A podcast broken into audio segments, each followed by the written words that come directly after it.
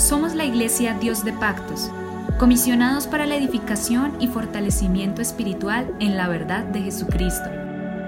Encuentra más información y contáctanos a través de Facebook, Instagram y YouTube como arroba IPUIC Dios de Pactos. IPUIC Dios de Pactos. A continuación, un mensaje para tu vida que te cambiará.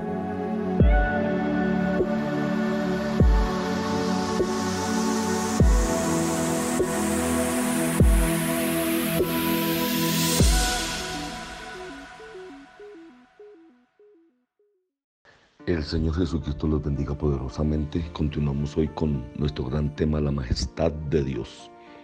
Y tenemos que entender totalmente que la majestad, la autoridad que hay en el nombre de Jesucristo es una autoridad incomparable, inagotable, y es una autoridad que reviste de poder la iglesia, que nos reviste de poder a nosotros, porque sobre nosotros ha sido invocado el nombre de Jesucristo. Es solo en el nombre de Jesús que recibimos la salvación y la redención. En el Evangelio de Juan 14, 6 dice, el Señor le dice, yo soy el camino, la verdad y la vida, nadie viene al Padre sino por mí. Más bien es solo en el nombre de Jesús que somos limpiados, renovados, transformados y redimidos. Es solo en el nombre de Jesús que tenemos acceso a un pasadizo directo hacia su gloria, hacia su poder. Esto se hace evidente en la palabra del Señor, en lo que le hemos leído anteriormente en Juan 14, 6, así como en Juan 14, versículo 12 al 14, donde dice, no crees que yo soy en el Padre y el Padre en mí. Las palabras que yo os hablo no las hablo por mi propia cuenta, sino que el Padre que mora en mí, Él hace las obras. Creedme que yo soy en el Padre y el Padre en mí. De otra manera, creedme por las mismas obras. Entienda que solamente en el nombre de Jesucristo las, las tinieblas deben de huir y todas las cadenas que el diablo ha colocado sobre la vida del ser humano son rotas, deben soltarse. Es por eso que el Señor Jesucristo vino a la tierra después de todo para vencer el aguijón de la muerte y destruirlo. Este poder de derrotar a la muerte todavía está en acción entre los seguidores del Señor Jesucristo cuando por fe decretamos que en el nombre de Jesucristo hay poder. Los mismos discípulos que fueron enviados de dos en dos delante del Señor Jesucristo cuando regresaron diciendo los 70 volvieron con gozo diciendo Señor, aún los demonios se nos sujetan en tu nombre. En el Evangelio de Mateo capítulo 16, verso 19 nos dice que gracias al Señor Jesús, y se nos dice claramente, y lo que ates en la tierra será atado en los cielos, y lo que desates en la tierra será desatado en los cielos. Hay una autoridad. Es solo en el nombre de Jesús que se realizarán señales, milagros y prodigios. Todo esto ocurre en el nombre de Jesús. En Hechos 4:30 los discípulos orando y pidiendo al Señor dice, mientras extiendes tu mano para que se hagan curaciones, señales y prodigios mediante el nombre de tu santo siervo Jesús. Es solo en el nombre de Jesús que nosotros recibimos el poder del Espíritu Santo. Y Pedro le dijo, arrepentíos y sed bautizados o bautícese cada uno de vosotros en el nombre de Jesucristo para el perdón de los pecados y recibiréis el don del Espíritu Santo. Es solo en el nombre de Jesucristo que somos santificados, porque solamente ese poder tiene la autoridad para santificarnos. Cuando una persona ingresa a nuestras iglesias y se les explica el nombre de Jesucristo automáticamente, inmediatamente la persona siente la necesidad de cambio, de transformación, de regenerar su vida, la forma de vestir, la forma de vivir.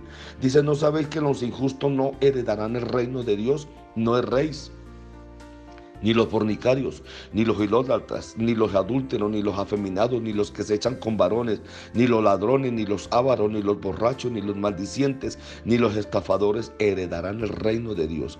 Y esto erais algunos de vosotros, pero fuisteis lavados, pero fuisteis santificados, pero fuisteis justificados en el nombre del Señor Jesucristo y en el Espíritu de nuestro Dios.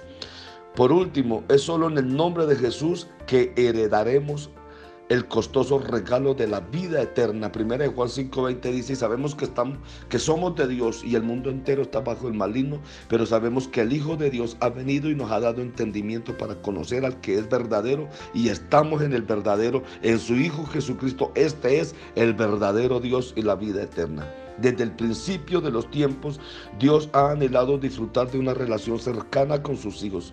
Por eso en el Antiguo Testamento se instruyó a los israelitas a construir el tabernáculo. Dios quería una morada, vivir en medio de su pueblo. Y no solo a los sumos sacerdotes se les permite acceso al lugar santísimo como era antiguamente, Aún así, fue solo a través del sacrificio de sangre de animales que los sumos sacerdotes pudieron recibir el perdón de pecados. Pero hoy nosotros tenemos acceso al lugar santísimo a través del nombre de, Jesucristo.